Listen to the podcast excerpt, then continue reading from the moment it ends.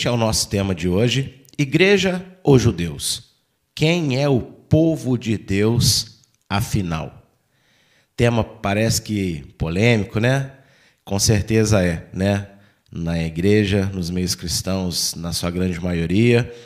É um tema bem controverso, mas nós vamos falar um pouco dele hoje nesta aula. Não só sobre ele, mas ele vai tomar um pouco mais de espaço nas nossas leituras. Então vamos aí iniciar os nossos slides. O verso 16 de Romanos, capítulo 1, vai dizer o seguinte: Porque não me envergonho do evangelho do Messias, pois é o poder de Deus para a salvação de todo aquele que crê, primeiro do judeu e também do grego. Eu quero destacar primeiro aí, ó, esse envergonho do evangelho do Messias.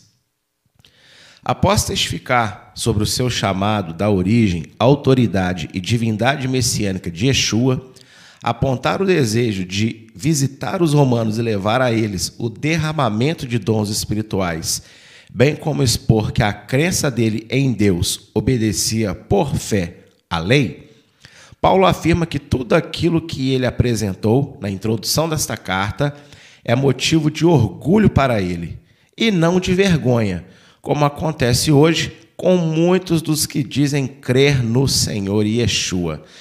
É, na aula passada, eu disse que a introdução vai até o verso 15, e a partir de agora ele já começa a entrar no primeiro assunto, né, aqui dentro dessa carta. E eu resumi aqui praticamente as três primeiras aulas, né, nesse comentário escrito que eu deixei na tela agora para vocês. E isso aqui é uma coisa muito interessante. Paulo, ele deixa muito claro que ele não se envergonha. Veja bem que a expressão aqui é eu não me envergonho do Messias. Não. Ele diz que ele não se envergonha do evangelho do Messias. E isso daqui é muito interessante. Porque você pode dizer que não se envergonha de Jesus, né? De Yeshua, mas sem envergonhar do evangelho dele. E quando o Senhor disse que nós não podemos nos envergonhar dele, né, da pessoa dele, você não tem como separar Yeshua do evangelho, ok? Lembrando que eu ensinei aqui que o evangelho não são é, os livros do Novo Testamento, tá? É, Mateus, Marcos, Lucas e João. É, nós né, demos esse nome a esses livros mas é boas novas que significa evangelho, ou seja, é a reconciliação entre Deus e os pecadores.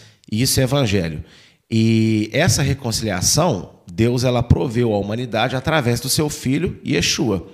Então, quando dizemos evangelho do Messias, evangelho de Cristo, evangelho de Yeshua, né, evangelho de Jesus, tem que ficar claro que é ele sendo é, a pessoa central, ele sendo o objetivo central de toda a palavra de Deus. Mas então tem pessoas que dizem: "Não, não me envergonho, eu creio em Yeshua", né? Mas às vezes se envergonha do evangelho. E a expressão de Paulo aqui, ela não é à toa, quando ele diz que ele não se envergonha do evangelho. Lembrando da aula passada, quando eu mostrei para vocês o que significa é, servir a Deus em espírito, então se você desvincula Yeshua da palavra de Deus, e aqui lembrando que para Paulo, para os demais apóstolos do primeiro século, palavra de Deus era o Antigo Testamento, porque as cartas deles foram escritas muito posteriormente. Eles não as escreveram com a intenção de formar um cânone sagrado, tá bom? Então, para eles, Sagradas Escrituras era o Primeiro Testamento. Então, se você desvincula Yeshua do Primeiro Testamento, que as pessoas chamam de velho, você corre o risco de negar o Senhor. Mesmo estando numa igreja, mesmo indo no culto toda semana, mesmo tendo uma camisa escrita, né? Te amo Jesus, cantando canções, você corre o risco de estar negando ele. E eu vou explicar isso um pouquinho mais ao decorrer dessa aula. Mateus 10, 32 a 33, vai dizer o seguinte: Portanto, qualquer que me confessar diante dos homens, eu o confessarei diante de meu Pai, que estás nos céus. Mas qualquer que me negar diante dos homens, eu o negarei também diante de meu Pai que estás nos céus. Então, olha só que interessante. É, o próprio Senhor deixa isso muito claro na passagem de Marcos, né, relatada para nós pelo apóstolo, de que quem o nega, ele também nega diante de Deus e dos anjos. Agora, nós temos que entender o que, que significa negar.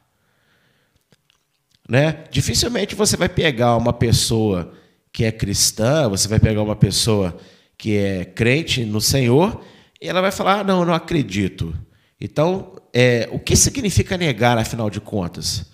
E isso tem muito a ver com essa frase de Paulo: eu não me envergonho do evangelho do Messias, das boas novas de Yeshua.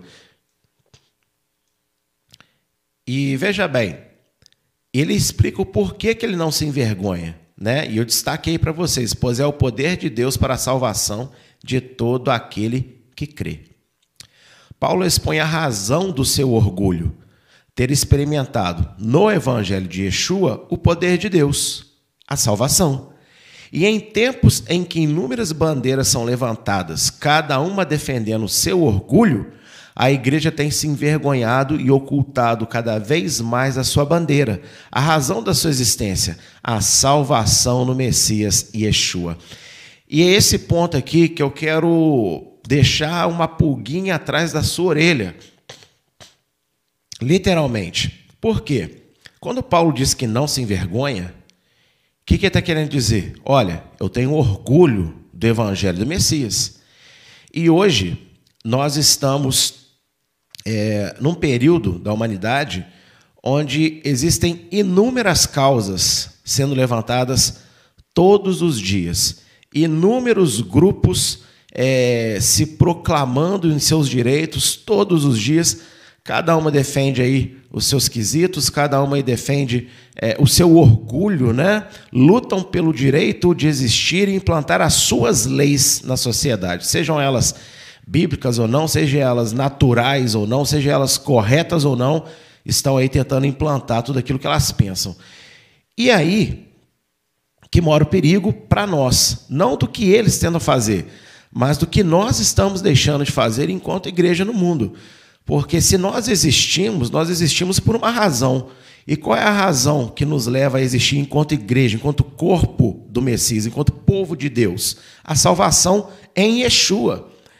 E muita gente tem ocultado cada vez mais essa salvação em Yeshua.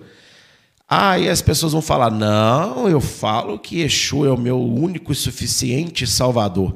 O problema é que, por muito tempo, nós ficamos apegados a, uma, a um conceito incompleto de confissão de fé. Confissão de fé não é só falar com a boca, confissão de fé é viver com o corpo aquilo que se confessa com a boca. Então não adianta você falar que é salvo no Messias com a sua boca, mas você não demonstra na sua vida cotidiana, estando sozinho, estando no meio de outras pessoas, aquilo que a sua boca confessa. E aí, é, o conceito de salvação que eu dei aqui na primeira parte das cartas de Paulo é muito necessário muito necessário. Porque as pessoas, é, eu acho que hoje salvação perdeu muito o conceito. Por quê? É, muitos pensam o seguinte: eu fui salvo, ah, eu fui salvo da minha tristeza, eu fui salvo dos problemas que eu vivia, Deus me resgatou da vida difícil que eu, que eu, que eu levei. Lógico que quando Deus entra na nossa vida através do evangelho do seu filho, ele ajeita as coisas na nossa vida, na maioria das vezes, mas salvação não tem a ver com é, Deus é, tirar a pessoa da vitimização da sua existência. Né? O que, eu quero dizer com isso? Ah, você era um pobre, sofredor, miserável, que nada dava certo para você e Deus teve compaixão de você e foi lá e trouxe você para Ele. Não é isso que é evangelho. Evangelho, independente se Deus melhora tudo na sua vida instantaneamente, aos poucos, ou né, você aceita Yeshua e, e morre em seguida, Deus ele vai resgatar você do seu pecado. ou seja, da sua vida errada.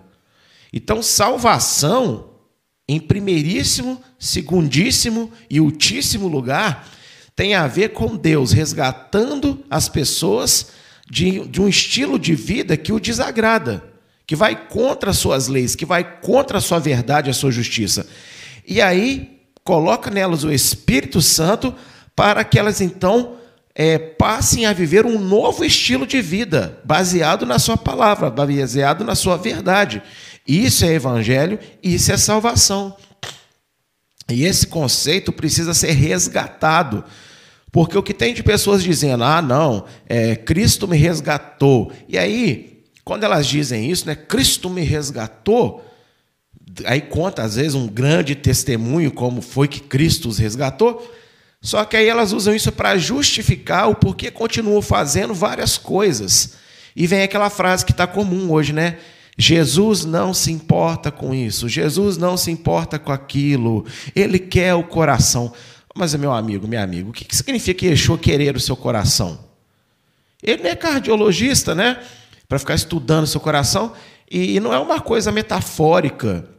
Ah, ele montou uma casinha no meu coração, e aí agora eu sou uma pessoa zen, né? tranquila. Não. Ele querer o seu coração significa. De... Esse aqui é uma analogia minha, tá? É, o coração é o que bombeia sangue para todo o corpo. Não é verdade? E sabemos que sangue é a vida na palavra. Então, eu, eu penso que quando Yeshua fala que quer o nosso coração, o que, que vai ser escrito no nosso coração? Né?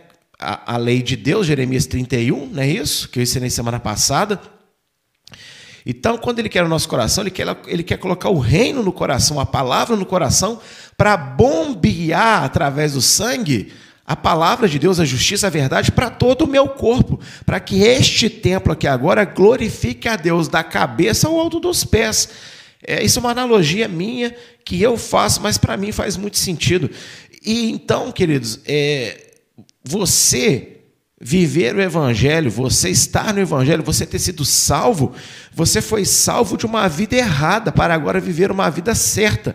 E a vida certa não é o que o pastor A ou B ou eu penso. A vida certa é o que a palavra de Deus aponta.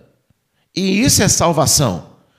Então, quando Paulo fala aqui que ele não se envergonha do Evangelho, porque é poder de Deus para a salvação, ele está dizendo o seguinte eu não vivo mais a vida que eu achava ser correta. Eu agora eu vivo o entendimento certo da palavra de Deus pela fé em Yeshua, pela fé no Filho de Deus.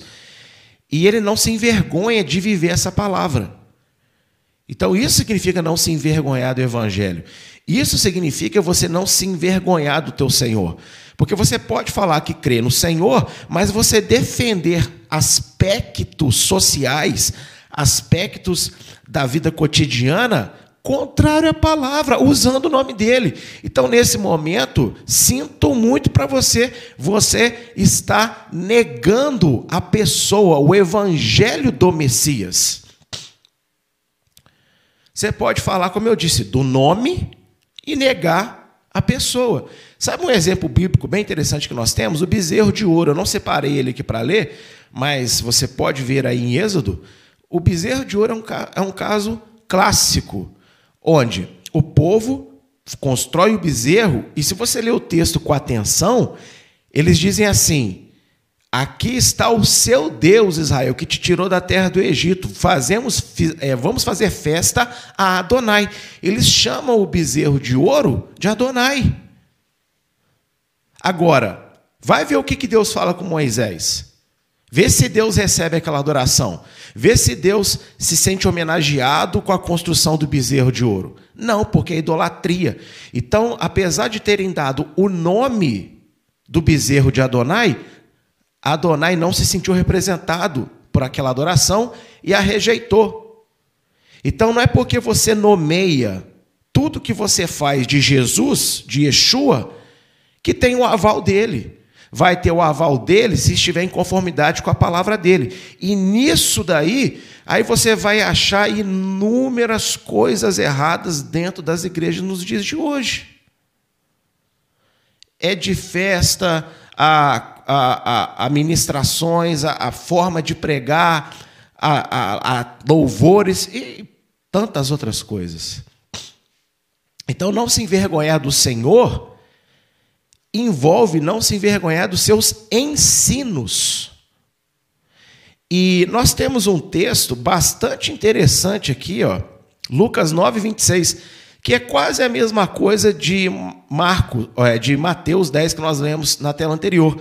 Porém, Lucas aqui ele coloca uma palavra bem interessante. Olha só. Por quê? Qualquer um que se envergonhar de mim e das minhas palavras, dele se envergonhará também o filho do homem, quando vier na sua glória e na do Pai e dos santos anjos. Olha só, todos que se envergonhar de mim, olha o que Yeshua está dizendo, e das minhas palavras. É, Para quem tem dúvida ainda por que, que um relato conta de um jeito e o outro conta do outro, você tem duas hipóteses aqui. Primeira, que Mateus foi ouvinte é, pessoal, direto de Yeshua. Lucas, ele relatou aquilo que ele pegou informações. Então você sabe muito bem que quando você dá um recado para uma pessoa que dá para outra, uma palavrinha ou outra do que você diz acaba mudando. Porém, contudo, entretanto, todavia, com quanto que, se você ler o relato de Lucas e o relato de Mateus, é um pouco diferente. E aí você tem que lembrar que Yeshua deve ter dado os mesmos discursos inúmeras vezes, em lugares diferentes. Então, aqui ele pode ter simplesmente repetido um discurso em outro lugar com outras pessoas daquilo que ele já tinha falado lá em Mateus, tá bom? É, então, olha só, é interessante isso aqui que ele fala. Quem se envergonhar de mim e das minhas palavras. Então, se envergonhar de Yeshua não é só é, é muito mais do que você falar que não acredita nele, né? Que você não acredita na existência dele. É você dizer também que não acredita no que ele falou. E o que, que ele falou? O que, que ele ensinou? Ele mesmo diz a minha doutrina, lá em João, lembra? É, entre o capítulo 5 e o capítulo 8, a minha doutrina não é minha. E a palavra doutrina em grego é. De darre é literalmente instrução. Qual que é a palavra hebraica para instrução, gente? Coloca aí na, na hashtag aí. Instrução é Torá. Instrução é lei. A palavra Torá, os livros de Moisés, não significa lei. Significa instrução. Palavra para lei em hebraico é daat, é outra palavra. Só que é traduzido como lei, né? Então, quando ele diz é, a minha doutrina é, é, a mesma daquele que me enviou, ele está dizendo a minha instrução, a minha Torá é a mesma daquele que me enviou. A minha lei é a lei do Pai. Então, quando ele diz quem se envergonhar de mim das minhas palavras, ele quer dizer o quê? Quem se envergonhar da forma como eu os instruí a guardar a lei de Deus, eu também vou me envergonhar dessa pessoa. Então eu coloquei aqui, ó, se envergonhar de Yeshua não é só negar a sua existência, mas também omitir o testemunho do seu poder, o perdão dos pecados e o novo estilo de vida que ele propõe. Então, e aí eu quero ler com vocês esses textos. Vamos ler aqui 1 João, capítulo 3, verso 4, que vai ser um texto que eu vou ouvir e mexe ler aqui. E aí, Deixa eu falar uma coisa. Eu recomendo, viu, essa versão de Bíblia aqui para vocês, ó. Almeida Corrigida Fiel, ACF. Por quê? Porque ela possui, é, nos textos, é, vamos dizer assim, polêmicos do Novo Testamento, em especial, a tradução correta do grego, como nesse texto que nós vamos ler agora. Algumas versões, talvez você tenha essa em casa, vai dizer assim: porque o pecado é iniquidade, e a iniquidade é o pecado. Isso é um crime tradutório. Né? A tradução ao pé da letra tem nessa versão aqui de João Ferreira de Almeida. Ah, pastor, por que, que mudaram a tradução? Porque isso é trabalho do homem, tá? Não é trabalho de Deus. Eles não visam facilitar para você o entendimento. Eles querem, às vezes, ocultar de você textos porque, por eles não entenderem, eles precisam de mudar para que você não entenda o óbvio. E qual que é o óbvio? Olha o que, que o texto diz. Qualquer que pratica o pecado também transgride a lei, Porque o pecado é a transgressão da lei. Que lei? A lei de Deus, a Torá. Então, o pecado é transgredir a Torá, ok? E veja bem, é, iniquidade é a palavra grega anomia, e anomia é nomia, nomos, lei. A prefixo de negação. Então, é literalmente sem lei. A ausência de lei é pecado. Quem vive sem lei, peca. É, é isso, literalmente, que o texto quer dizer. Então, Yeshua ele veio para nos salvar. E salvação é poder de Deus. Né? Ele veio nos salvar do quê? De uma vida sem Torá. De uma vida pecadora. Porque todos os pecados que cometemos, sem exceção, são contrários à lei de Moisés. Moisés, ele não instituiu a lei, não, gente. Moisés, ele apenas escreveu a lei que existiu desde sempre. A lei é eterna, como Deus é eterno, porque a lei de Deus expressa o que Deus é. A partir do momento que o homem cai no Éden, ele passa a experimentar a ausência de Deus, ele passa a experimentar a ausência de Torá. Por que, que ele não precisava de uma Bíblia para ler, para estudar? Porque a Torá fazia parte dele. Ele tinha uma natureza gloriosa.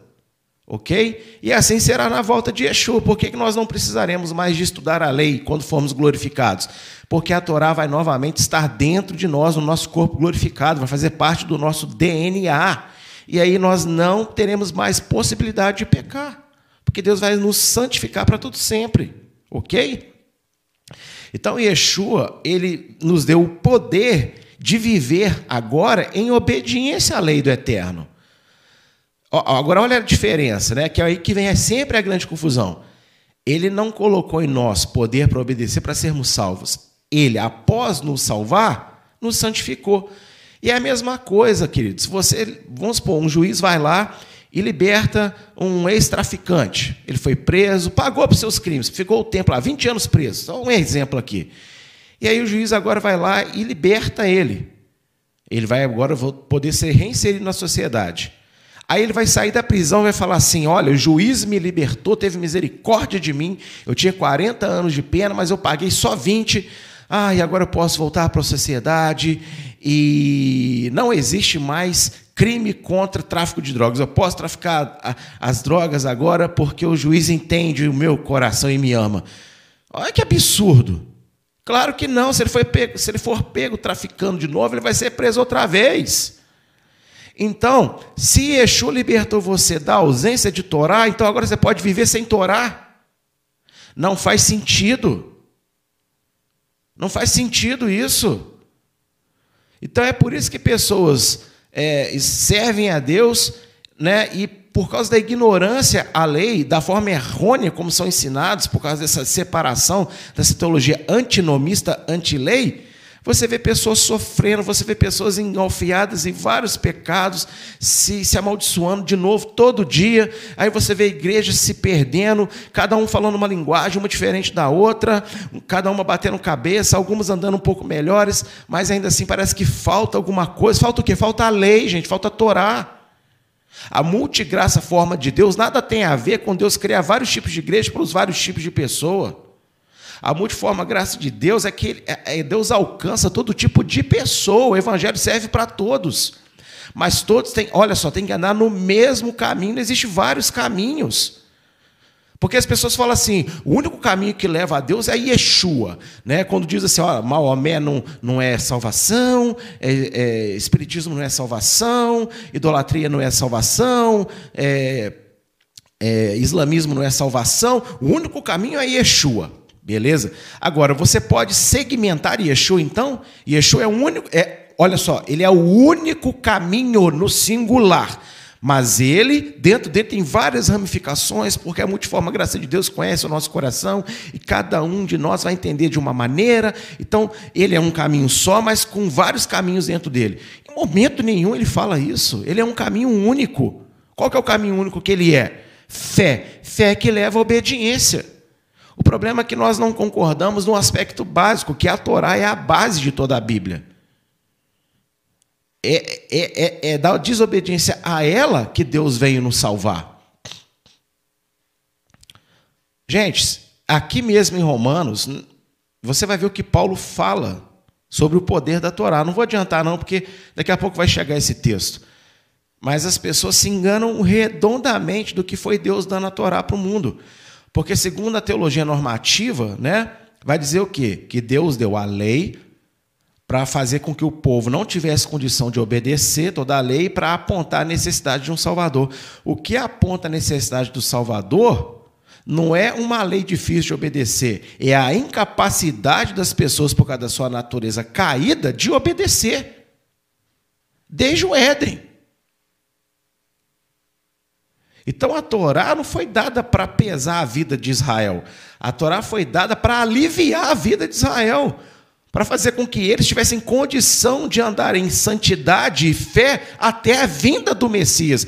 Porque, ainda que a lei mantivesse as pessoas no caminho correto, agradando a Deus, se elas a praticassem por fé, a morte só seria vencida com o Messias, com Yeshua.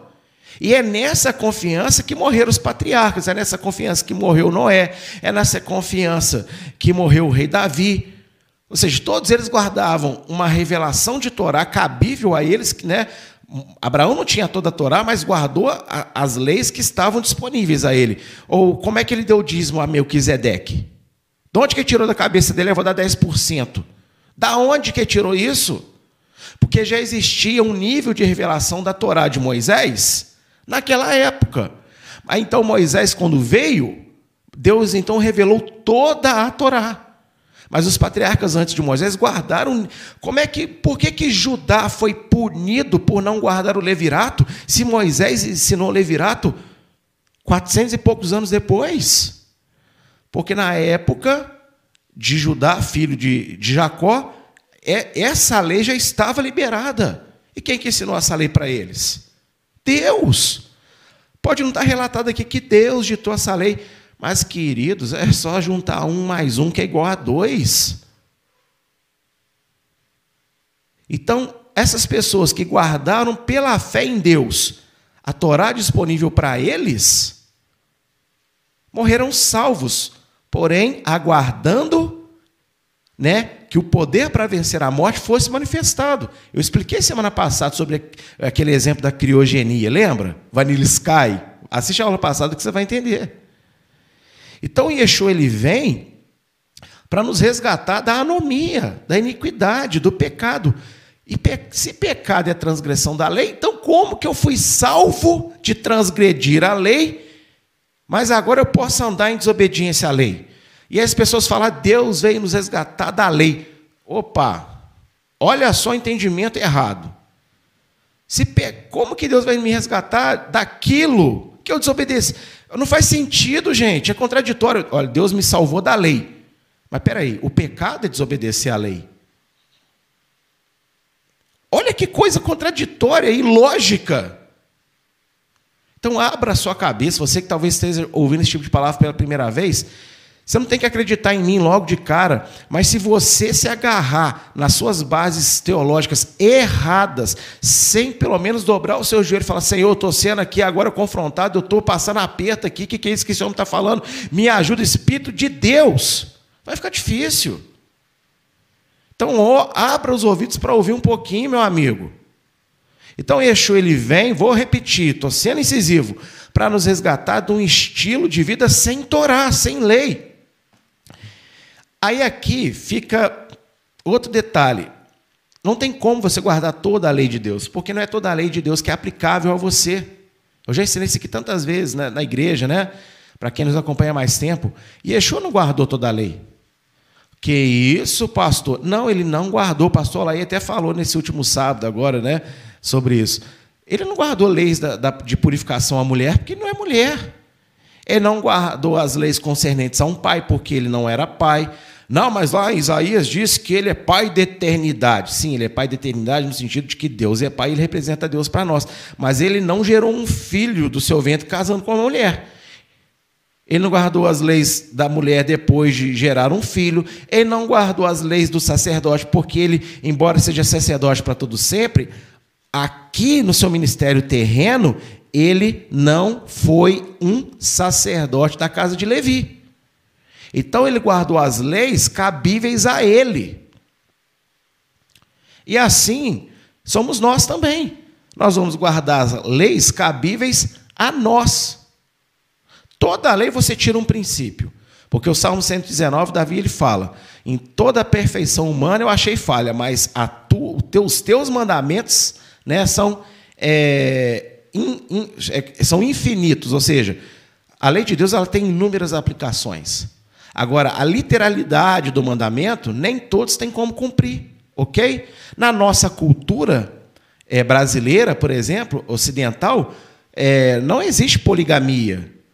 Você não pode estar com, casado com várias mulheres ao mesmo tempo, você tem que estar casado com uma mulher. Então, a lei do levirato, por exemplo, não é aplicável hoje na nossa sociedade. Mas o princípio é: em que sentido? Você vai cuidar da sua cunhada, você vai cuidar dos seus sobrinhos na falta dos seus irmãos. Esse princípio é aplicável. Claro que é. Quantas cunhadas ficam abandonadas por suas famílias, pelas famílias do seu marido, depois que, que o marido morre. Ou seja, a literalidade do levirato não foi aplicada. Mas olha como é que ela pode ser pega ali o mandamento e você, entendeu? Usar ele em benefício. Porque a lei de Deus é santa. Tá bom? E veja, então, primeiro, salvação é poder de Deus. Para quê? Para te tirar de um estilo de vida sem torar. E segundo, salvação é poder de Deus para fazer você andar, então, num novo estilo de vida. Oh, vamos, vamos raciocinar, hein, povo? Se eu andava sem lei, qual que é o novo estilo de vida que Deus vai me trazer para andar, então? E olha só. Olha o que diz em João 3,16 a 21. Texto áureo na igreja, né? Porque Deus amou o mundo de tal maneira que deu o seu Filho unigênito, para que todo aquele que crê nele não pereça, mas tenha a vida eterna. Porque Deus enviou o seu Filho ao mundo, não para que condenasse o mundo, mas para que o mundo fosse salvo por ele. Quem crê nele não é condenado, mas quem não crê já está condenado, porque não crê no nome do unigênito Filho de Deus. E a condenação é esta: que a luz veio ao mundo e os homens amaram mais as trevas do que a luz, porque as suas obras eram más porque todo aquele que faz o mal odeia a luz e não vem para a luz para que as suas obras não sejam reprovadas. Mas quem pratica a verdade vem para a luz, a fim de que as suas obras sejam, sejam manifestas, porque são feitas em Deus. Gente, entenda esse texto. Yeshua veio para salvar. Salvar do pecado. Pecado é transgressão da lei. E aí, quem ama a treva não vem para a luz. Por isso que você tem inúmeras pessoas dentro das igrejas hoje querendo excluir a lei de qualquer maneira, invalidar a lei de qualquer maneira. Por quê? Porque amam mais as trevas do que a luz. O que é amar a treva? Você ama o estilo de vida que o mundo, que o mundo se encontra. Por isso que está essa pregação relativista hoje. Por isso que esses pregadores moderninhos, eu sou, me considero jovem, 41 anos, estou jovem ainda, né? Então, assim, é por isso que eu, eu, eu, vejo esses jovens pregadores, ou até antigos pregadores também, tem muita gente caindo nessa falácia, nesse negócio de não, é, não tem importância eu ver isso, não tem importância eu ouvir aquilo, não tem importância eu ir lá, não tem importância eu festejar isso, não tem importância eu vestir aquilo outro, não tem importância eu me relacionar antes do casamento, não tem, não tem nada tem importância porque Jesus quer o meu coração. Mas isso, olha só, ele veio para salvar das trevas. E treva aqui não é simplesmente o diabo, não, querido. O diabo é muito mais do que um ser vermelho de chifrinho e cauda de, de, de triângulo e tridente na mão, que ele nem tem essa aparência, né? Lógico, mas ele é muito mais do que, entendeu? Um monstro que você visualiza com pé de bode. O diabo ele representa também um estilo de vida que contraria Deus, como diz em Apocalipse, que eu ensinei nas nossas aulas, ele está com vinho na mão para embriagar as nações com desobediência. Desobediência ao quê? A lei. Então, Yeshua, olha só, qual que é a condenação? Entenda. Yeshua veio com luz. Ele trouxe luz. O que quer trazer luz? Primeiro, ele trouxe poder para a salvação. Toda desobediência, ele curou. E ele trouxe luz, ou seja, ele trouxe a forma certa de viver, mas as pessoas não quiseram mudar o seu estilo de vida. As pessoas querem estar na igreja, as pessoas querem falar que são servas de Deus, as pessoas querem falar que acreditam em Yeshua, mas não querem mudar a sua vida. E não é só a ovelha que faz isso errado, não, entende? Não é só o, o membro da igreja, não, os líderes também. É muita gente em erro. Lógico que o Espírito de Deus, ele, às vezes, ele tira das pessoas o básico que Deus espera. Só que quem vive com o básico, quanto mais a noite se aproxima, vai sofrer. E isso é a parábola das dez virgens. Nós temos aqui no nosso canal, inclusive, essa ministração sobre a parábola das dez, das dez virgens. Eu ensinei para vocês que quanto mais chega a noite, ou seja, quanto pior o mundo fica, mais óleo você precisa. E óleo não é o Espírito Santo, porque você não pode comprar Espírito Santo. Deus não deu o Espírito Santo sob medida, Ele deu completo para todos nós. Óleo aqui é ensino, óleo aqui é prática da Torá. Então, Yeshua te resgatou dos pecados, né, que é viver um estilo de vida longe da lei de Deus, mas agora ele te propõe uma nova vida. Que nova vida? Ele te resgata você da desobediência e te coloca agora na obediência, mas segundo o que ele explicou, da forma como ele explicou. E aí, João 16 também é muito interessante nós lermos. Qual que é o novo estilo de vida que ele propõe? De 12 a 14. João 16. Ainda tenho muito que vos dizer, mas agora não podeis suportar. Mas quando vier aquele, o Espírito de verdade, ele vos guiará em toda a verdade, porque não falará de si mesmo, mas dirá tudo o que tiver ouvido e vos anunciará o que há de vir. Ele me glorificará, porque há de receber do que é meu, e vou-lo há de anunciar. Ou seja, por que, que você tem condição agora de andar na luz, de andar em obediência ao Eterno, pela fé obedecer à lei porque você ganhou o Espírito Santo. Isso é tão óbvio, né? O Espírito Santo não veio para a sua vida para você falar em língua, profetizar e ter sonho, não, tá? Isso são dons que ele pode distribuir. Aliás, e sonho nem é dom, tá?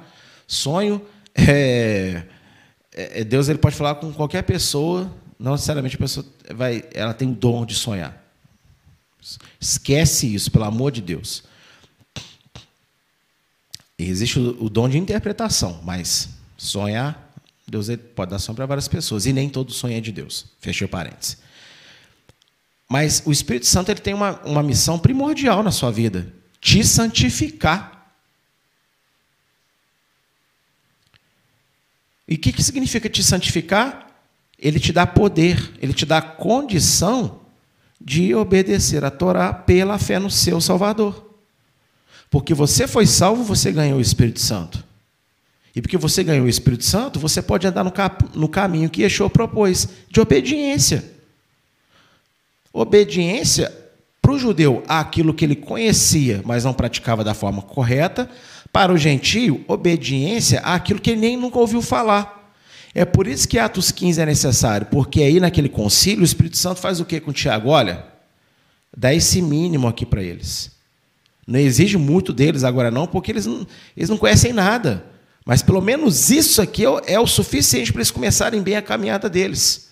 Agora, a maioria das igrejas não sabe nem ensinar quais são os quatro pecados básicos que um cristão tem que estar disposto a abrir mão para realmente dizer que acredita em Yeshua. Vocês sabem? Pois é, o básico da fé. Atos 15, né? Idolatria, comer sangue, derramar sangue inocente e fornicação. Olha só, fornicação. Aí você pensa assim, mas o que é fornicação, afinal de contas? Você não tem Levítico, né, para saber quais são as relações sexuais que Deus desaprova. Aí tem gente aí aprovando tudo. Complicado demais. Então, se envergonhar do Evangelho, ok? Se envergonhar do Evangelho, se envergonhar de Yeshua, também significa você não praticar a palavra dele. E é por isso que eu disse que nos dias de hoje, onde as pessoas estão defendendo o seu orgulho, a sua bandeira, nós não estamos. Quando eu digo nós, eu estou me incluindo no corpo da igreja. Se o corpo está doente, ainda que eu esteja fazendo a coisa certa, eu também estou doente com eles, entendeu o que eu quero dizer? Pois é. Então a igreja no geral não está fazendo, não está defendendo a sua bandeira, ou seja, eu não posso esconder a salvação que Deus trouxe à minha vida eu tenho que deixar muito claro que o que é normal para todo mundo, para mim não é normal, é pecado. E Deus me tirou desse pecado. Eu tenho que deixar isso claro. Mas quando o mundo vê cristãos celebrando, festejando com o mundo as suas orgias, é que orgia, entenda isso, muito mais do que pecado sexual, tá? os seus adultérios contra a palavra de Deus, você fazendo exatamente igual todo mundo faz, você está se envergonhando de Yeshua. Então, por que, que ele vai te afirmar naquele dia? Se você estava no meio do mundo fazendo o que todo mundo faz também. Ou seja, que salvação é essa então que você ganhou? Que você não faz a diferença. Você acha que a diferença está em cima do púlpito da igreja, cantando, pregando, entregando panfleto? Deus não precisa da gente para fazer isso, não. Você contrata os meninos aí que ficam no sinal aí das esquinas do Brasil inteiro e bota eles para panfletar. Vão panfletar muito melhor do que crente de igreja, se bobear.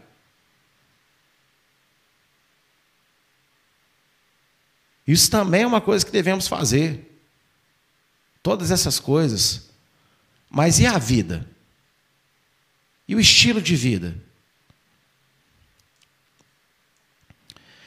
E aí Paulo ele diz, olha, o evangelho ele é primeiro para o judeu e também para o grego.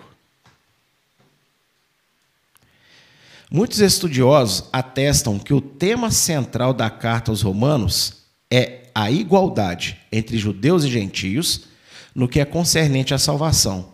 E ainda que este tópico seja, de fato, tratado ao longo da carta, Paulo faz uma colocação importantíssima nesse verso, cuja interpretação comum nos meios cristãos é Olha para mim um instante.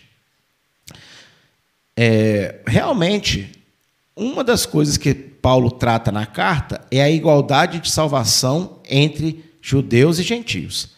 Mas não do jeito que as pessoas pensam, tá?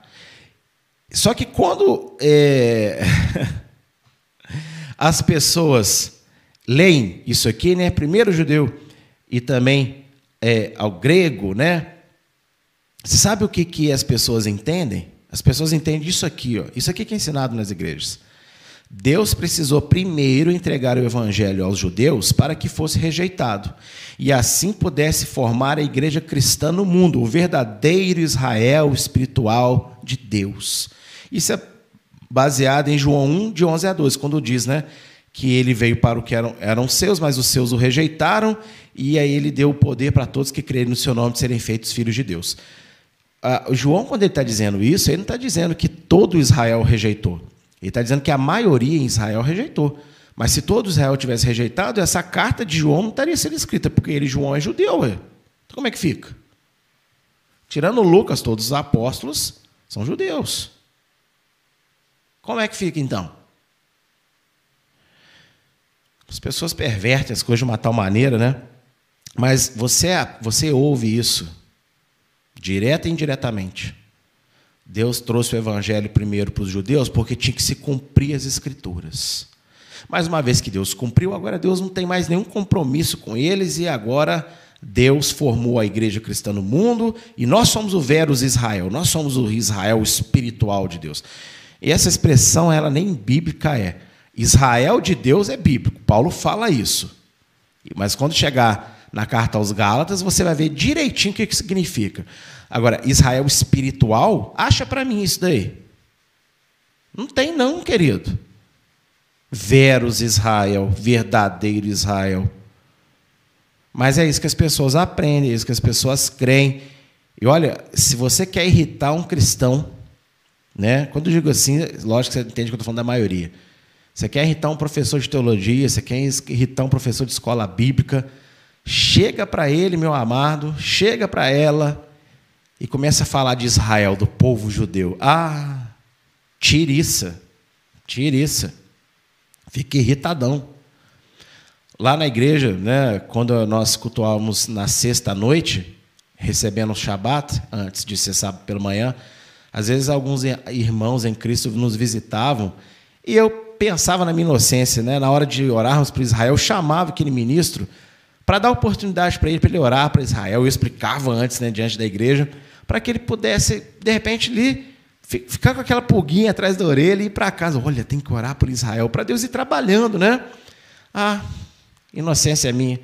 Chegava, Deus abençoe o seu povo Israel, mas nós somos o teu Israel, nós somos o verdadeiro Israel, nós também somos importantes. Ai, aí eu ficava assim, ah, Deus não entendeu. Nunca entende. Nunca entende. Né? Porque a igreja está com isso entranhado dentro dela, sabe? E essa afirmação que eu coloquei aqui em laranja é o que as pessoas falam, ou não é? Vai dizer para mim que não é isso que você está acostumado a ouvir. Não exatamente com essas palavras, mas basicamente é isso aí que você ouve. E isso é uma interpretação errada do que Paulo quis dizer com o primeiro do judeu e também do grego. Quando Paulo fala do primeiro do judeu, ele não está dizendo nesse sentido, não, que Deus entregou primeiro para os judeus só para cumprir profecia, mas agora é do grego. E grego aqui né, simboliza todas as nações, os gentios uma totalidade. Contudo, a colocação de Paulo, como se mostrará ao decorrer da carta, visava justamente frear tal interpretação. Afinal, a igreja possui um comprometimento profético com o povo judeu e precisa romper com a teologia da substituição e seus derivados. O que é a teologia da substituição? Isso que eu acabei de mostrar para vocês aí no comentário anterior, né, de que a igreja é o Verus Israel. Ou seja, a igreja substituiu os judeus no povo, no, nos planos de Deus. Israel continua existindo, mas Israel é a igreja, o povo judeu já era. Né? É, só que não é, não é isso que Paulo quis dizer.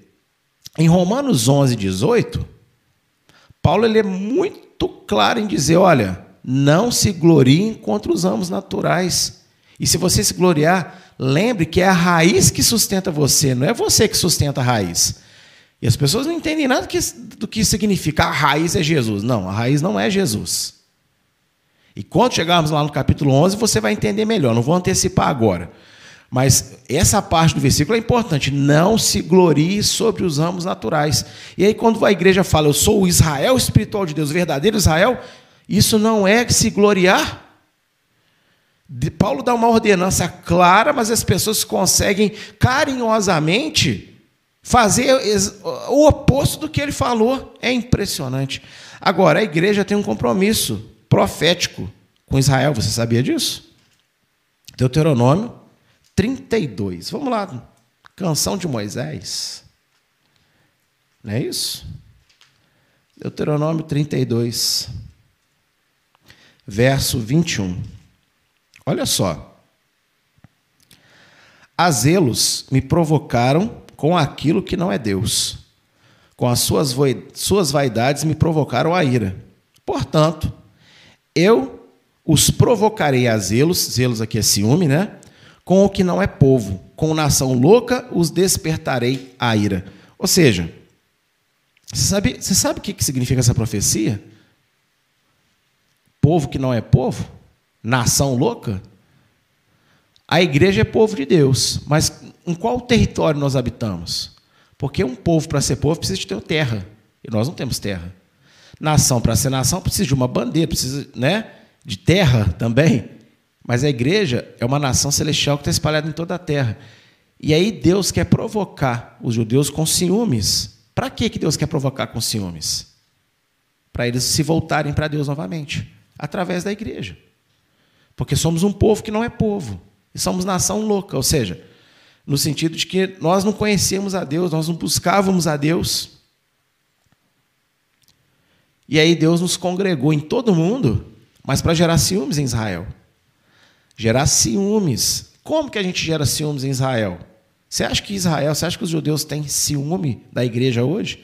com a igreja celebrando Natal, com a igreja celebrando Coelhinho da Páscoa, com a igreja celebrando é, Dia da Criança, né? Porque é, é, o dia da Aparecida, mas aí todo mundo não, não, é, não, é o dia da criança, não, não, querido, é, é o dia da Aparecida, o dia, o dia da criança foi colocado ali propositalmente, Mas, né, tadinha da criança. Ela precisa do presentinho no dia 12, né? Ela precisa. Ah, meu Deus, ela precisa. Tadinha da criança. Vamos dar um presentinho para ela. Enfim. Com a igreja celebrando rave, com a igreja celebrando é, festa da colheita, que não tem nada a ver com as festas da colheita do eterno. Gente, o povo judeu ri da igreja cristã no mundo. Sabia disso? E para quem não sabe, eles amam a igreja cristã porque a igreja cristã gosta de ir lá em Israel e injetar dinheiro lá. Só por isso que eles gostam. Eles tentam manter bom relacionamento. Isso é verdade, tá? Que eu estou falando. Nós vamos gerar ciúme em Israel, no povo judeu, para que eles voltem para Deus, quando eles verem a igreja guardando a lei pela fé, da forma cabível. Aí eles vão olhar, mas por que, que eles guardam lei? Por que, que eles fazem isso? Por que, que eles celebram essas festas bíblicas? Por que, que eles guardam sábado? Por quê? Aí é o momento que nós vamos dizer: porque o Messias de vocês colocou a lei no nosso coração. E o judeu estudioso da palavra, ele vai, peraí, é isso que está profetizado. Isso vai colocar uma pulga atrás da orelha deles, tremenda. Só que quando eles olham para nós, o que, que eles veem? Não vem nada, porque cada igreja evangélica fala uma linguagem diferente. Cada uma acredita da, da sua forma. E cada um institui o seu caminho, como eu disse no início da aula, né? segmenta Yeshua a, a sua própria visão. É muito complicado. Paulo, quando ele diz ao primeiro ao judeu e também ao grego, ele não está aqui falando que foi dado ao judeu primeiro só para cumprir a palavra de Deus. É porque o judeu, ele é o primogênito de Deus entre as nações. Porque quando diz lá, é, porque do Egito chamei meu primogênito, Mateus ele cita isso no Evangelho, mas você tem que ir lá em Oséias e ver que quando Deus fala essa frase, ele está se referindo a Israel. Ou seja, o Messias ele tem uma identificação perfeita com o seu povo. E quando Yeshua é apresentado no templo, você tem que lembrar o que o sacerdote falou. Está aqui a salvação para as nações e glória para Israel. Yeshua é aquele que traz glória para o povo judeu, não é aquele que destrói a importância do povo judeu, não, gente.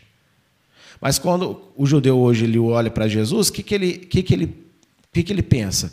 Esse cara aí não é o Messias nada, porque ele anulou a lei de Deus, ele tirou de nós a primazia como povo escolhido, ele ele nos substituiu por pessoas do mundo todo e coisas desse tipo. Apresentam para um judeu um Messias que é contraditório a todas as profecias sobre o Messias. Não adianta você querer convencer os judeus que, ah, não, porque ele nasceu de uma virgem, aqui, olha, ele entrou no jumentinho, tudo isso está profetizado, beleza. Mas aí você anula os, os demais aspectos, os principais aspectos da missão do Messias. O Messias não deveria só vir da tribo de Judá, nascer em Belém, andar, entrar em Jerusalém no jumentinho e sofrer numa morte é, terrível. O Messias também teria que instaurar a lei no coração do judeu e de todas as nações, aproximar uma da outra. E Yeshua tenta fazer isso todos os dias, viu? Se iluda não. Só que os homens pervertem as coisas.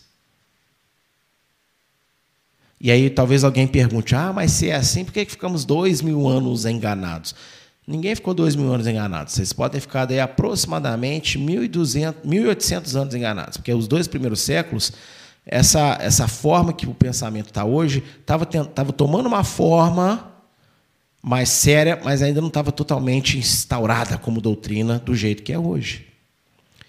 E eu sei do seguinte: tanto faz porque ficou aí 1.800 anos, 2.000 anos nesse engano. O que me interessa é que Deus está me dando a oportunidade de sair desse engano hoje. E eu sempre respondo essa pergunta com o seguinte pensamento: se você acha que Deus tem pressa para fazer alguma coisa, por que, que o primeiro filho de Adão não foi Yeshua? Pronto, matava o pecado ali, ó, logo de cara, já comprei a profecia para Eva e acabou. Não tinha nenhuma outra profecia ainda, que ele tinha que vir de, de tal povo fazer isso, fazer aquilo. Mas veja que Deus ele teve né, a paciência de esperar só quatro mil aninhos ali, aproximadamente, até Yeshua vir. Então Deus não tem pressa para fazer nada, não, ele faz no tempo dele. O que me interessa é que eu hoje recebi a oportunidade de conhecer a verdade e é minha escolha. Vivo, viver ou não viver essa verdade? Ficar agarrado nos heróis da fé, né? das grandes e renomadas igrejas históricas, ou ficar agarrado no ensino apostólico de Paulo, corretamente. Cada um faça a sua escolha.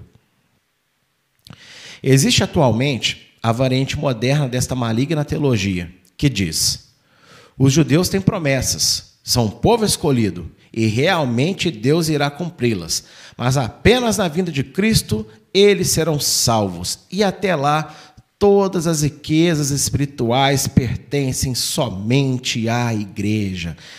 Eu e minha esposa, nós fomos num congresso em Águas de Lindóia, de uma, de uma grande organização que tem aí no Brasil, achando né, que íamos ouvir coisas boas. Ah, que perda de tempo. E lá nós ouvimos coisa parecida com isso daí. Ó. Não, por quê? Quando você começa a apresentar as profecias, é inegável que Deus não rejeita o seu povo. E aí a, a teologia da substituição tomou uma nova forma. Tipo assim, não, nós amamos o povo judeu, o povo judeu é escolhido por Deus, quando Jesus voltar, eles vão ser salvos, mas nós é que somos povo de Deus hoje espiritual. As riquezas do reino é nossa. Deles são só as promessas nessa terra, porque Deus é fiel à sua palavra. Uh, isso, é, isso é trocar galhos por bugalhos. Sabe? É, é, é, é você negar com palavra mais bonitinha exatamente a mesma coisa. Não, Deus tem promessa para Israel, Deus vai cumprir promessa, mas nós, nós é que temos é, relacionamento com Deus e as bênçãos espirituais.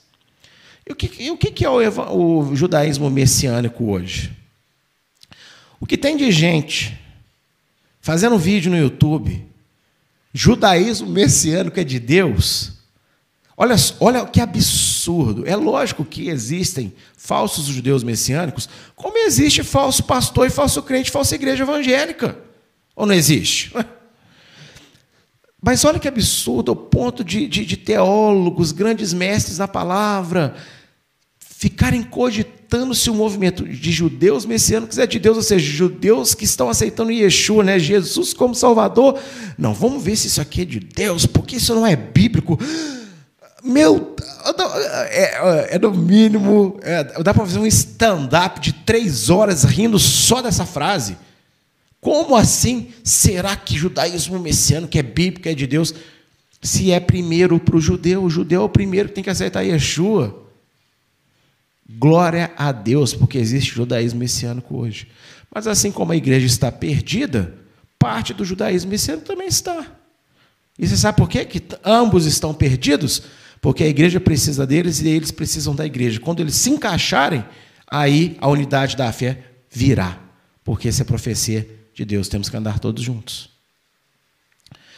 Porém, a verdade imutável das Escrituras é que Deus nunca rejeitou o seu povo, apesar de tudo que fizeram, mas puniu todos dentre, os, dentre o povo que não se sujeitaram à sua vontade assim como fará naquele dia com todos os cristãos também. Jeremias 31, de 36 a 37, leia aí na sua Bíblia aí em casa. Deus ele faz uma aliança. Sabe o que, que Deus diz?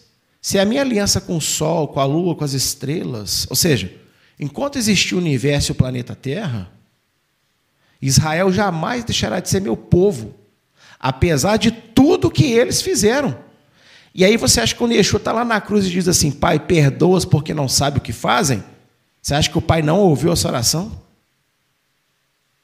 Aqueles nas, nas gerações de toda a história de Israel que não se sujeitam a Deus, Deus pune. Agora, você acha que no dia do juízo o cristão vai ficar de fora? Hum. Olha Mateus 7, de 21 a 23. Nem todo que me diz, Senhor, Senhor, entrará no reino dos céus, mas aquele que faz a vontade de meu Pai que está nos céus. Muitos me dirão naquele dia: Senhor, Senhor, não profetizamos nós em teu nome? Em teu nome não expulsamos demônios? Em teu nome não fizemos muitas maravilhas? E então lhes direi abertamente: Nunca vos conheci, apartai-vos de mim, vós que praticais a iniquidade. Olha aí 1 João 3,4 de novo, que eu já falei aqui nessa aula. Vós que viveis como se não existisse lei, vós que viveis sem Torá.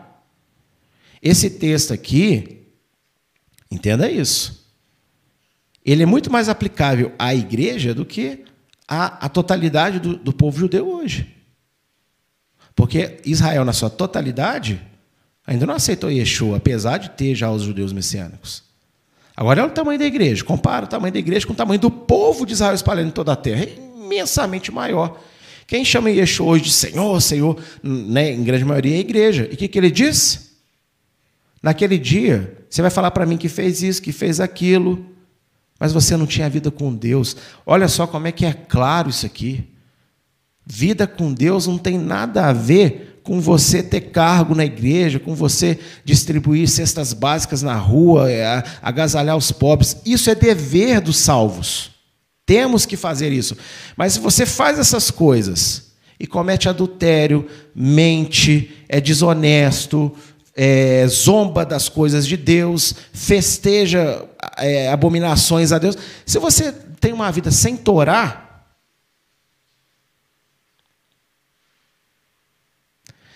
E ó, sabe aquelas pessoas que nunca ouviram falar da lei de Deus como uma coisa boa, mas você olha assim, você vê santidade na vida da pessoa?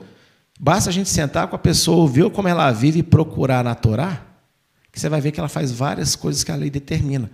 Por quê? Porque o Espírito Santo está nela. Só que ela não sabe que ela guarda a lei. E isso, inclusive, vai ser tratado aqui no capítulo 1 de Romanos mesmo, mais para frente. Então, Cuidado com essa teologia da substituição. E isso é importante, tá? É importante você saber o papel de Israel. Não é para dar glória para Israel, não. É porque essa é a verdade. E a verdade é importante você conhecer. Até mesmo para você entender qual é o seu relacionamento com a palavra. Jeremias 33, de 23 e 26, essa, isso aqui tem que ser falado. Isso aqui é importantíssimo. Veja essas palavras. E veio ainda a palavra de Adonai a Jeremias, dizendo: Porventura não tens visto o que este povo anda dizendo? As duas gerações que Adonai escolheu agora as rejeitou? Ou seja, quando Israel estava dividido em duas tribos, né? Tribos do, do norte, né? Reino de Samaria, as dez tribos, chamada de Israel, e tribo do sul, Judá e Benjamim, chamado de Judá. Todo Israel. Assim desprezam o meu povo, como se não foram como se não fora mais uma nação diante deles. Assim diz Adonai: Se a minha aliança com o dia e com a noite não permanecer, e eu não puser as ordenanças dos céus e da terra, também rejeitarei a descendência de Jacó e de Davi, meu servo, para que não tome da sua descendência os que dominem sobre a sua descendência de Abraão, Isaque e Jacó, porque removerei o seu cativeiro e, e apiedar-me-ei deles. Sabe o que significa essa profecia? Se o universo parar de existir, então eu também vou rejeitar os judeus como meu povo e não vou colocar sobre eles um descendente de Davi que será rei deles. Ai, qual é o descendente de Davi que é rei para todo sempre? Salomão? Porque na época da profecia, Salomão já, já, já tinha passado muito tempo, inclusive. É o Messias, gente. Olha o que Deus está falando. Não existe possibilidade de eu não salvar o meu povo e do meu filho que vai vir não ser rei sobre Israel. Aí pegam o rei de Israel, Yeshua, e transformam ele no rejeitador de Israel, no substituidor a Israel, no anulador de Israel. Aí você quer que judeu aceita Jesus como Salvador. Não vai ouvir nunca com essa teologia barata aí, com essa afirmação mequetrefe. O povo de Israel é amado por Deus e é o povo escolhido. Aí você sabe qual é o problema? Essa aqui, ó. A igreja, quando ouve sobre a primazia do povo de Israel, dos judeus, para com Deus, logo rebate, dizendo: Deus não ama só os judeus, nós também somos importantes para Deus, para Ele. É ou não é assim? Infelizmente, os erros históricos da igreja incapacitaram de entender que o amor de Adonai pelos judeus em nada diminui seu amor e propósito com as nações. Oh, gente, porque Deus tem um amor especial pelos judeus, isso vai diminuir o amor de Deus pelo Brasil, pela Argentina. Quando eu digo assim, digo nas pessoas desse país que se convertem ao Evangelho. Pela Europa, pela Ásia. Um 0,0000001 do amor de Deus derramado na minha vida é melhor que o amor de todas as pessoas do mundo junto. Porque Ele é Deus. Só que Deus não me deu esse amor, Deus me deu seu amor perfeito em Yeshua. Agora, Israel tem primazia. Israel tem uma porção a mais. E daí? O amor de Deus ele é perfeito para conosco. Isso não diminui nada tudo que Yeshua fez por nós e faz por nós, o carinho que ele tem por nós. Mas Israel tem uma porção de primogênito diante de Deus. Por que, que Deus tem um propósito especial com esse povo, ter uma primazia com eles? Diminui o amor deles por você, meu amigo. Meu amigo. Que, que uma coisa tem a ver com a outra? Sabe por que, que eu coloquei essa referência aí de João? Porque eu vou te mostrar que isso não é exclusividade de Israel, não. Deus às vezes tem uma preferência entre um e outro, por, em questão de propósito. Olha só, lá no verso 20 a 22 do capítulo 21.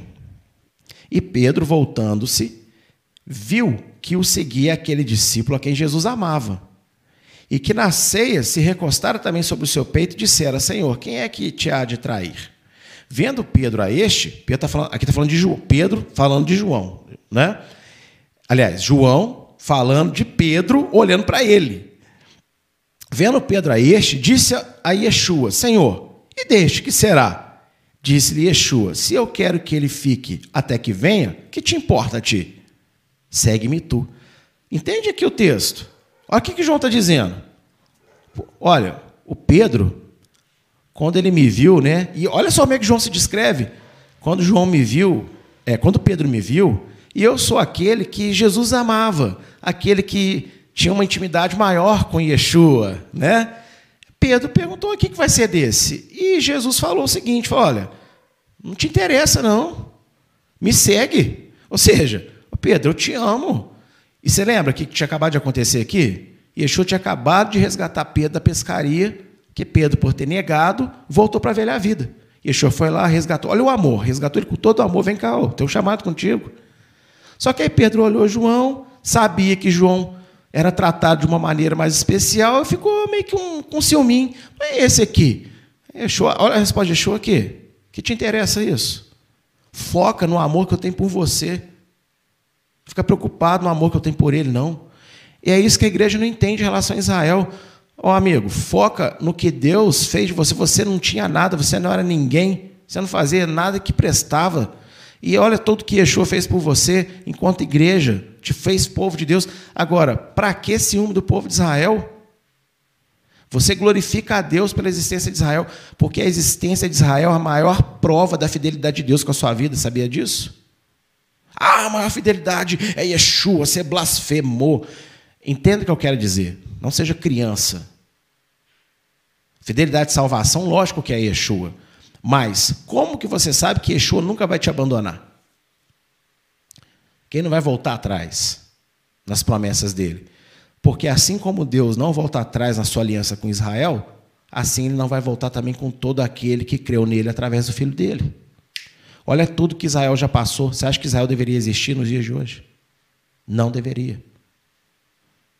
Todas as nações que são espalhadas ou conquistadas, elas são assimiladas pelos que os conquistou. E Israel foi removido da sua terra, sem poder falar o seu idioma livremente, sem poder praticar a sua religião livremente, por quase dois mil anos. E mesmo assim está aí. Se isso não é prova de que Deus é fiel, não sei mais o que é prova de que Deus é fiel. Então, para que esse ciúminho bobo, igreja, de Israel. Você é Pedro. Entenda aqui na alusão que eu fiz com João. Você é Pedro. Israel é João, a quem Deus ama. No sentido de ter uma porção a mais. Mas depois de Yeshua resgatar Pedro ali daquela maneira, não é prova de amor, aí em vez dele focar nesse amor, ficou olhando para João. E esse aqui? É igual a igreja. Em vez de olhar para si, nossa, olha, eu não era povo, eu não era ninguém, eu não buscava a Deus e Deus me achou. Ah, mas não, eu quero ser exclusivo, eu não quero aceitar esse povo aí, não. Ué, olha que bobeira. Olha que bobeira. Mas quando Pedro e João andaram juntos, na porta formosa, o paralítico andou. Entende? Quando a igreja entender que ela tem que andar junto com Israel, Israel entender que tem que andar junto com Pedro, aleluia. Ah, meu amigo, prepara os testemunhos porque vai abalar a terra. Pedro e João têm que andar juntos. Ambos são amados por Deus. Mas Deus tem propósitos diferentes e uma porção a mais para o outro. E isso é propósito de Deus. Glória a Deus por isso. Nem todo mundo na igreja louva, nem todo mundo na igreja pastor, nem todo mundo na igreja mexe no som. Cada um no seu quadrado. Paulo explica isso aqui em Romanos, inclusive. É, em Romanos? Não, lá em Coríntios, né? Ele explica: olha, a cabeça não é pé, o pé não é mão, e a mão não é aquela região usada para expelir as coisas. Mas ele fala, essas partes menos nobres não se sintam diminuídas porque ela também é importante. É tão claro, né? Só que essa teologia da substituição colocou um ranço na igreja. Eu odeio Israel. Não, que isso, pastor? Ódio é uma coisa que cristão não sente. Lógico que sente.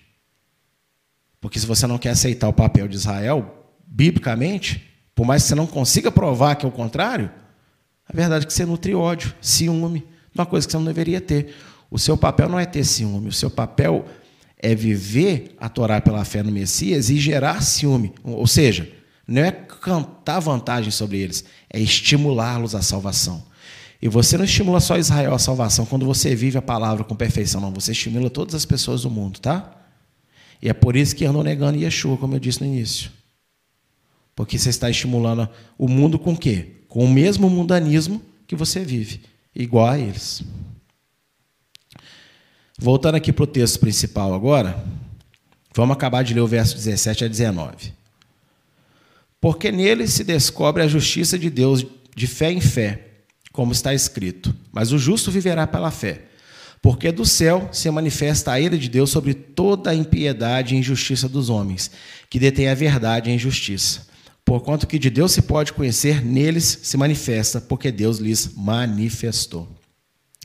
Ainda que Paulo cite a igualdade de salvação entre gentios e judeus ao longo da carta, este texto, porém, quando lido no contexto certo, fala da igualdade de punição que Deus trará sobre todas as pessoas, sejam elas judias ou, é, judias ou gentias.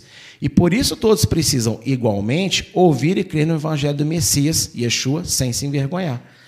Ô, meus amados, é, uma vez que você faz texto sem contexto, né, aí vira tudo que vira. Porque é muito falado, né? Porque o justo virá pela fé, que está escrito aí no verso né, 17. Só que o que isso quer dizer? Paulo cita as escrituras o tempo todo, mas nunca tirou nenhuma delas do contexto. E por não fazer igual, a igreja erra em suas interpretações. É, você tem que entender o que, que Paulo está querendo dizer aqui. Lá do, olha lá do início da carta, o que, que Paulo vai falando? Olha, eu fui chamado por Yeshua, que é filho de Deus, filho de Davi, segundo a carne, ou seja, né? Ele cumpriu as profecias, ele morreu ressuscitou, e Deus confirmou ele em, em poder e tal. Ó, eu vivo em espírito, né, na, na fé nele, ou seja, eu obedeço pela fé, né? Eu não me envergonho de viver pela fé, eu não me envergonho do evangelho dele, que me salvou, que me colocou nos caminhos. Né? E aí agora ele vem dizendo.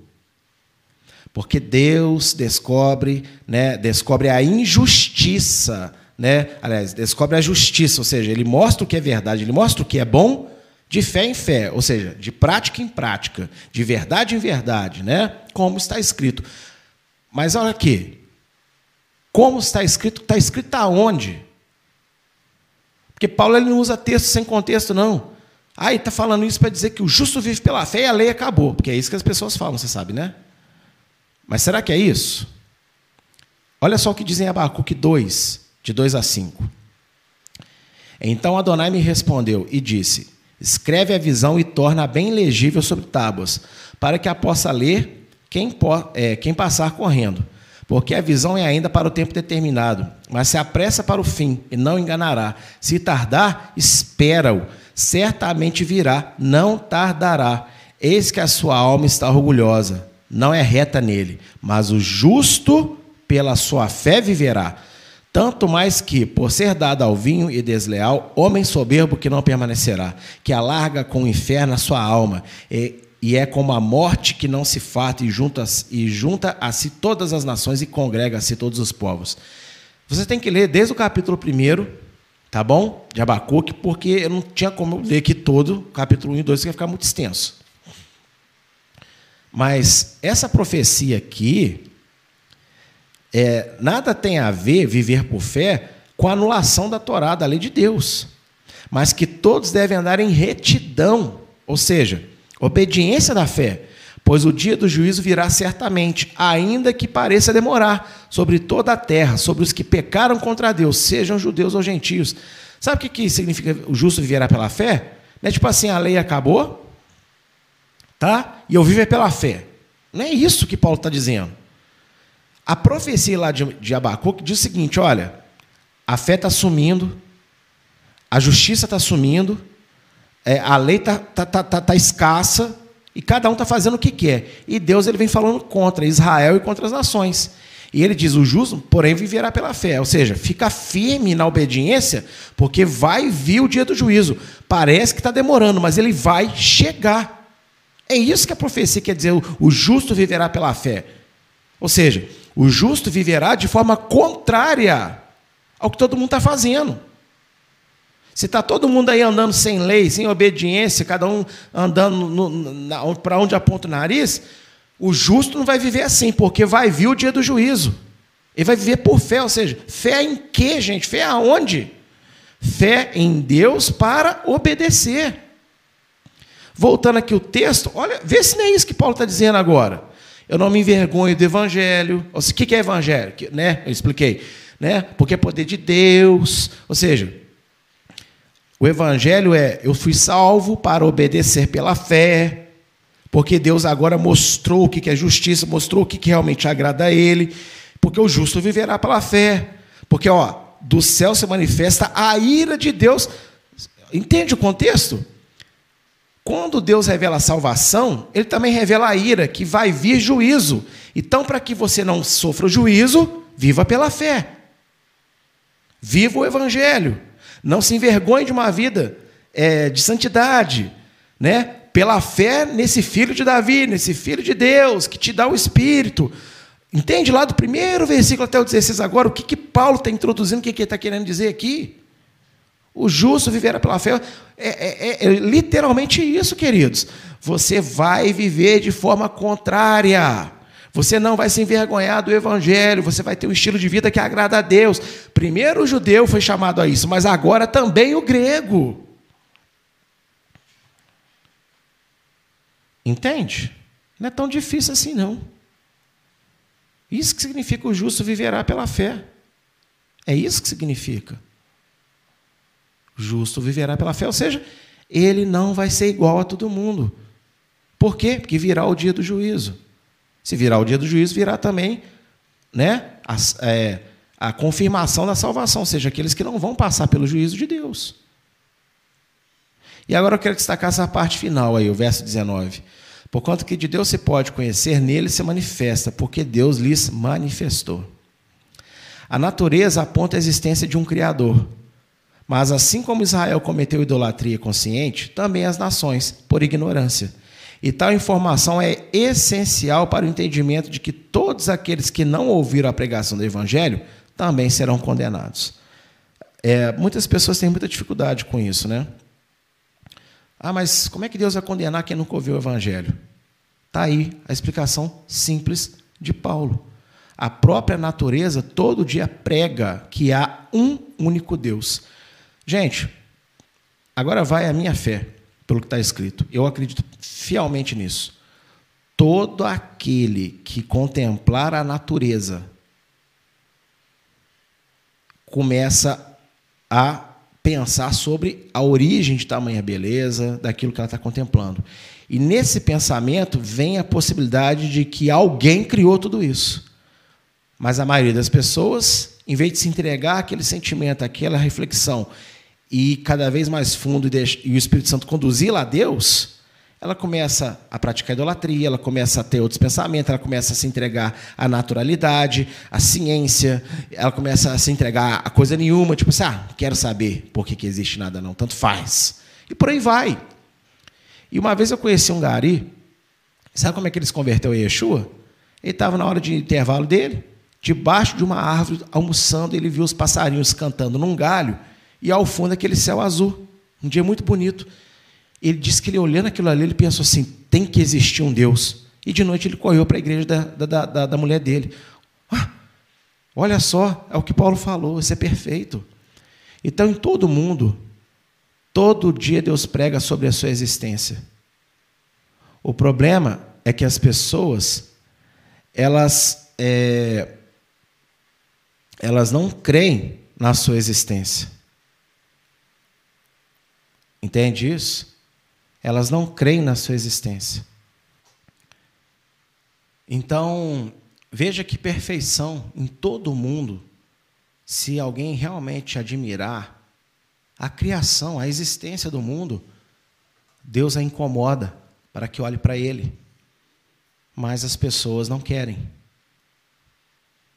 E olha, se as pessoas que não ouvem o evangelho não forem condenadas, não há necessidade de pregação do Evangelho. E é isso que as igrejas inclusivas falam: que todo mundo foi salvo, mas que quando Deus né, mandar Jesus de volta, aí que todo mundo vai obedecer, porque agora Jesus já morreu por todo mundo. Então, ainda que a pessoa seja muito pecador, ela é imperfeita e tal, então Deus entende. E aqueles que conseguem começar a andar um pouquinho com Deus, obedecendo uma coisinha com uma coisinha ali, elas estão recebendo uma oportunidade, mas não, não, ela não é melhor do que aquele outro lá que está fazendo aquele tanto lá, né? E o outro também está salvo. E sabe, você tem que entender a urgência da salvação. Quem não ouve o evangelho vai ser condenado. Por quê? Porque o mundo prega sobre a existência de Deus Todo dia. Todo dia. Só que as pessoas não dão ouvido. E o poder de Deus é assim. Então, se alguém, qualquer ilha deserta, começar a. Pô, tem um Criador, tem alguém que criou isso, mas sem se, sabe, se contaminar, sem se deixar levar para a idolatria, e ele querer instituir quem é Deus, vamos dizer assim, e for, for alimentando aquele desejo, aquele desejo, eu não sei como, Deus vai fazer ele entender que existe um Filho de Deus e ele vai ser salvo. E quantos testemunhos nós conhecemos? Quantos testemunhos nós ouvimos por aí, não é? De pessoas que tiveram um encontro com Jesus sem ninguém pregar o evangelho para elas.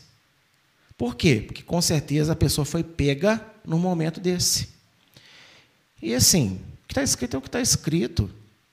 As pessoas, principalmente os ímpios, né? os pecadores que falam assim, não, Deus não é justo. Que não é justo o quê? Justo, é, o que não é justo é a humanidade ter abandonado a Deus depois da Torre de Babel. Isso é que não é justo. As pessoas que falam isso, elas só estão justificando a si mesmas. Elas estão elas estão nem aí para quem mora do outro lado do planeta, entendeu? Ah, que essas pessoas que falam assim, né, porque você fica dando dinheiro para a igreja e o outro lá está passando fome, você acha que ela tira do dinheiro dela vai lá dar, dar, dar comida para alguém? Vai nada ela usa esse argumento aí para se justificar. Como é que você tira o foco de você? Você aponta uma grande causa. Entendeu? É assim que funciona. Você apoia uma grande causa, você se dedica a uma, a uma grande luta, mas aí você mesmo vai, vai ficando de fora. E assim muito crente faz também. Não, olha o que eu faço na igreja, olha o que eu faço isso, olha o que eu faço aquilo. Mas aí tira o foco de si mesmo naquilo que precisa de aperfeiçoar.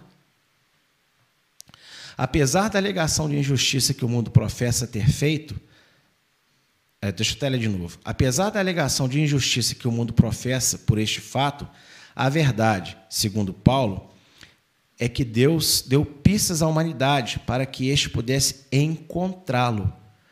Mas ela preferiu cometer idolatria. Está vendo?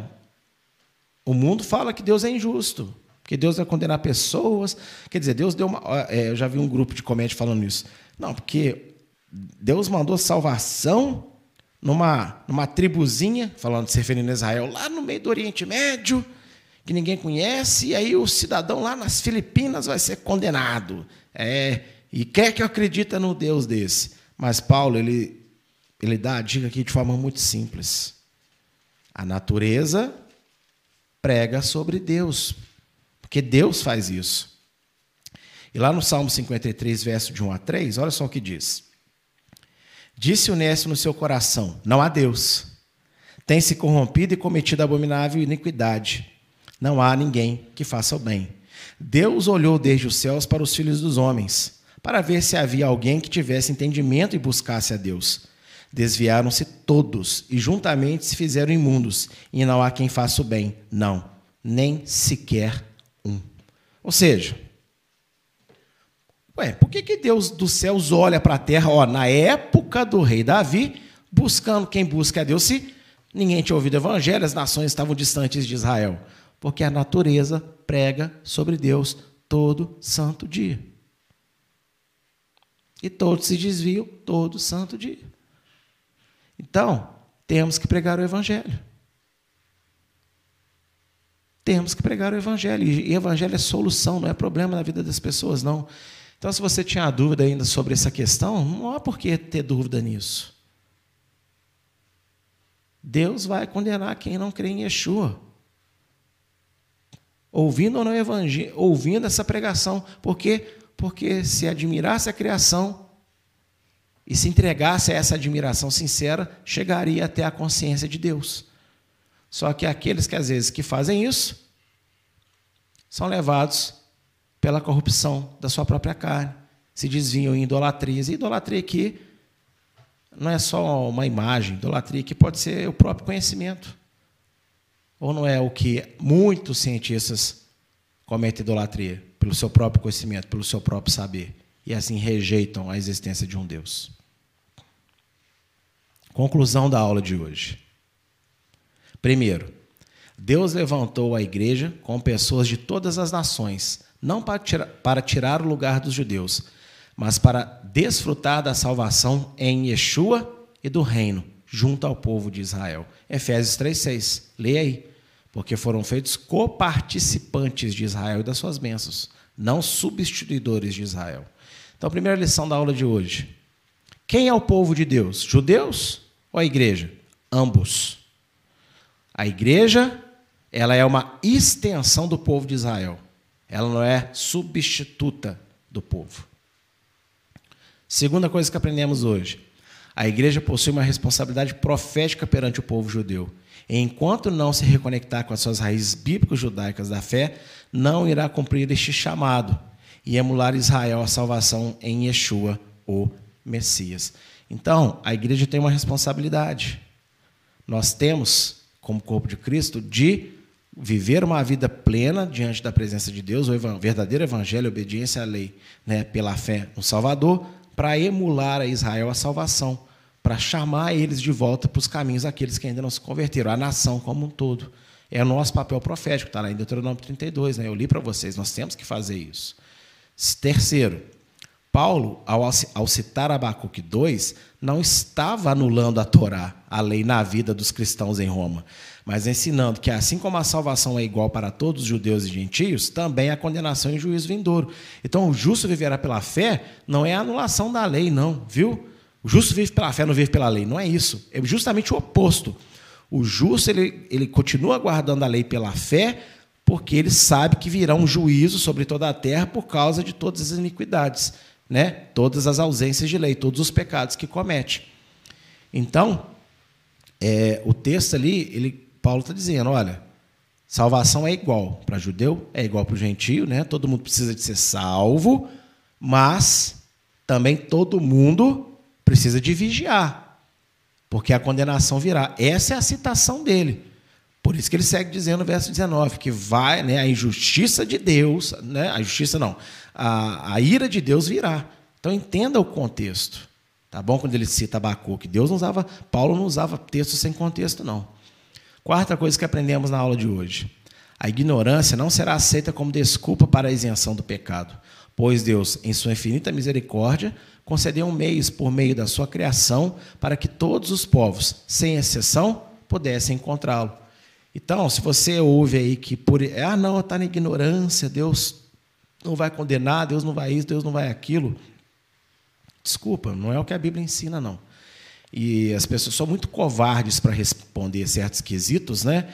Aí vem, não, aí, aí nasce coisas do tipo soberania de Deus. Não, tá vendo? Por isso que a soberania de Deus, em que sentido? Porque tá, você tem que aceitar que Deus predestina, que Deus criou para ser condenado, senão como explicar a condenação daquele que não ouviu o evangelho? Não é nada a ver isso. Paulo ele explica de uma forma tão simples, né? Vai ser condenado porque rejeita todo dia o toque de Deus através da existência da sua própria vida. Simples assim. E o que, quinto que aprendemos nessa aula, Paulo deixa claro que todos precisam se orgulhar do Evangelho, pois esta é a razão, a razão da vinda de Yeshua, filho de Davi, filho de Deus, salvar. Então, queridos, temos que crer no Evangelho. Temos que não nos envergonharmos do Evangelho. E não nos envergonharmos de Yeshua, né? de Jesus. Isso, como eu ensinei, tem a ver com você, então, viver. Viver como um salvo, em obediência da fé. Tá bom? Abacuque 1, 2 e 3. Leia que você vai entender perfeitamente o justo viverá pela fé, mas eu já expliquei aqui muito bem.